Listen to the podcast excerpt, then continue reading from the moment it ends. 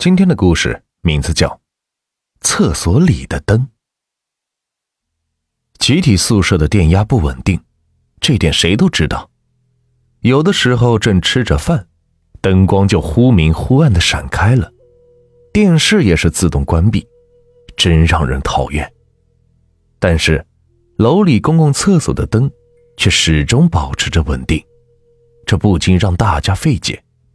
好像那灯走的是另外一条线路，但是也有人说，一旦厕所里的灯也忽明忽暗的闪了起来，你可千万别进去，那里边很邪门，说不定会闹出事儿来。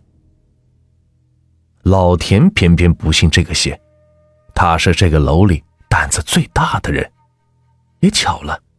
老田还真没赶上过厕所里的灯忽明忽暗的时候进去。这天，老邻居孙大爷出殡，老田多喝了两杯。晚上两点多钟的时候，老田起床上厕所，走廊里是黑漆漆的。对了，星期二的晚上，本楼停电。老田摸索着走到了厕所的门前。什么声音？好像是有砸玻璃的声音，从厕所里传了出来。老田探头进去，惨淡的月光从窗户里射了进来，那窗户上有一块玻璃碎了，窗台上是布满了碎片。突然，厕所里的灯闪开了，那灯是一亮一灭的，直晃老田的眼睛。怎么回事？真的很吓人。不过，老田还是壮着胆子走进了厕所。他匆忙了事，低着头向外走去。那房顶的荧光灯还在没有规律的闪着。就在老田走到厕所门口的时候，哎呀，好疼呐！那一声音从窗户那传来。老田猛地一回头，那荧光灯再次闪亮，有一个人蜷缩在窗户下面。他的手在下面淌着血，灯灭了。啊，谁？你你是谁？哎呀，快帮帮我！我我我好疼呐！灯又亮了，是孙大娘，是刚刚死去老伴的孙大娘。孙大娘，孙孙大娘，你怎么了？大半夜的。您在这儿干嘛呢？老田走了过去。哎呀，疼呐！我来上厕所，可是这个厕所里有老头子。啊！孙大娘的眼睛直勾勾的盯着老田的身后。老田急忙的回头看，身后一个人也没有。老头子，老头子。孙大娘，您的老伴已经去世了，你不要太难过。不，他刚才还在这儿，怎么就没了呢？哎，我的手也被他砸坏了，出血了。你看看。孙大娘举起了滴着血的右手，她那布满了皱纹的脸和那划满了血道的手。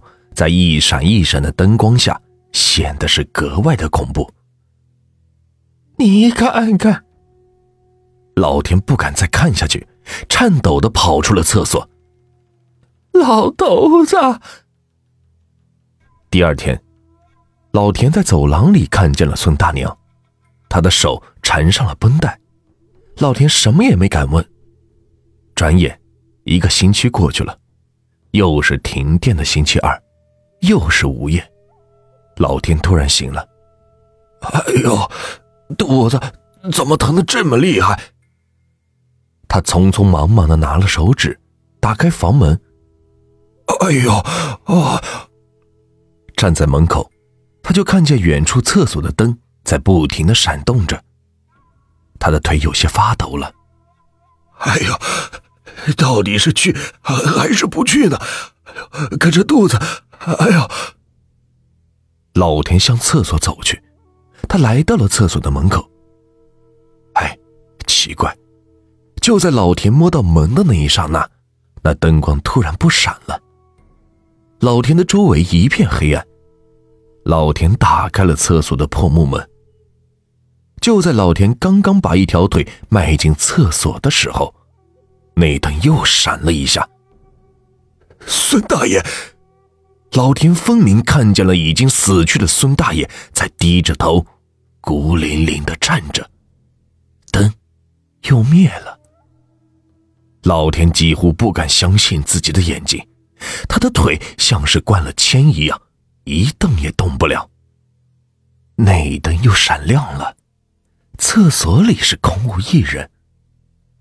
老田再也不敢进去了。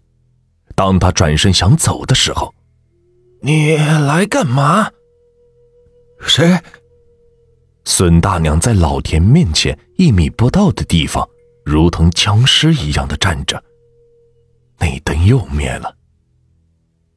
为什么大半夜的？不睡觉，鬼鬼祟祟的站在这儿呢。孙大娘，没事，我就是想上个厕所。哎呀，在那灯再度闪亮的一刹那，老田看见孙大娘的身后站着孙大爷。哎呀，救命啊！老田像疯了一样向回跑去。第二天，老田没有上班。他来到了孙大爷的屋子，心有余悸的问孙大娘事情的究竟。小田呐，你不知道，这栋楼的年头可长了。盖这栋楼的时候，那时候还没你呢。那年在接厕所灯的时候，一个电工马虎大意，接错了线，那灯就闪了几下。那电工就被电死了。打那儿以后，人们就说，只要这楼里死了人，厕所里的灯就闪，死人就会回来。这不，我想念你孙大爷，就趁灯闪的时候找他。一共去了两趟，第一回手还被砸破了。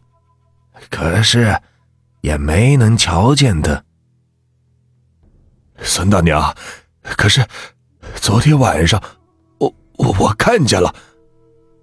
你你看见什么了？孙大娘的脸色变了。你，你到底看见什么了？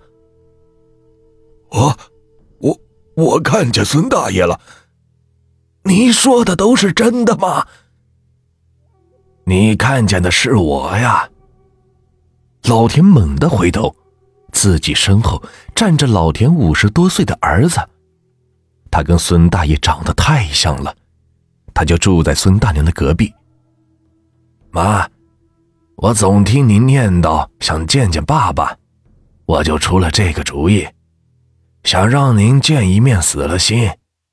谁知道，老田兄弟被吓了个够呛。我就回来了。哎呀，傻儿子！其实我就是听他们一说，这人死了，怎么能回来呢？妈知道，您以后别再装神弄鬼的了。要是把妈吓着，那个就糟了。知道了，妈。老田从孙大娘的房间走出来，原来一切都是假的。但无论如何，当厕所灯再闪的时候，老田再也不敢进去了。这个故事就结束了。如果你们喜欢我的故事，就请关注和订阅吧。接下来呢，我会带来更多好听有趣的故事。感谢你们的收听。